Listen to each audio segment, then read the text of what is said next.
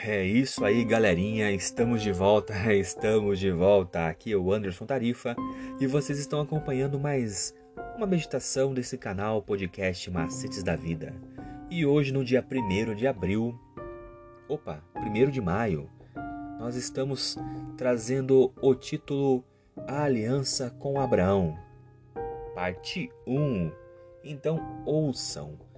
E está escrito lá em Gênesis capítulo 17, no versículo 7: Eu estabelecerei uma aliança entre mim e você, e a sua descendência no decurso é, das suas gerações, aliança perpétua para ser o seu Deus e da sua descendência.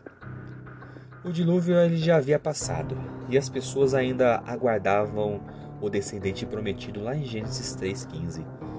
Entretanto, a impiedade continuava a se multiplicar na terra. E no episódio da Torre de Babel, a humanidade deu provas definitivas do seu espírito de rebelião. Seguro de que não haveria outra catástrofe global, é, contrariando a ordem de encher a terra, o povo se aglomerou e em uma cidade e construiu uma torre cujo topo tocaria o céu. E o seu objetivo era claro: tornemos célebre o nosso nome para que não sejamos espalhados por toda a terra. E demonstrando que ainda estava no controle, Deus os fez falar em outras línguas e eles não atingiram seu objetivo. E foi então que ele escolheu uma pessoa diferente para carregar consigo as bênçãos da aliança. E então o Senhor disse a Abraão: Saia da sua terra, da sua parentela e da casa do seu pai e vá para a terra que eu lhe mostrarei. Farei de você uma grande nação e o abençoarei e engrandecerei o seu nome. Seja uma bênção. Perceba a conexão entre as histórias. O povo de Babel queria tornar o seu nome famoso e pela rebel rebeldia, mas Deus prometeu tornar o nome de Abraão famoso, caso ele fosse obediente. E entre os construtores da torre, certamente havia homens de talento, destaque e liderança, mas a humanidade jamais conheceu o nome sequer de um de seus empreendedores.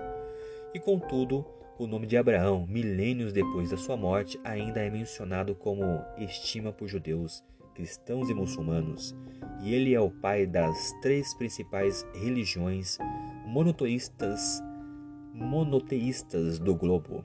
Deus estabeleceu com ele a sua aliança e foi fiel a ele. Um único homem, já avançado em idade, inclusive teve mais impacto sobre a história do globo terrestre do que todo um povo que se rebelou contra o céu.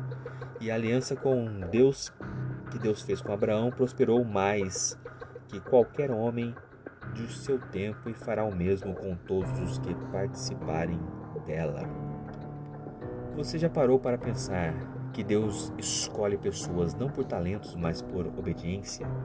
Em qual dessas características você tem empregado mais esforço para desenvolver na sua vida? E diante do que vimos aqui, até que ponto a busca pela fama pode desviar as pessoas do plano de Deus? Como o nosso pequeno grupo pode fugir do modelo aglomeração Torre de Babel, seguir o exemplo de Abraão em sua missão de espalhar a glória de Deus pela terra? É isso aí, galerinha. Nós estamos ficando por aqui agora. Obrigado por, pela atenção de vocês. Esperem os próximos episódios que nós traremos mais meditações. Por hoje é só. Muito obrigado e valeu!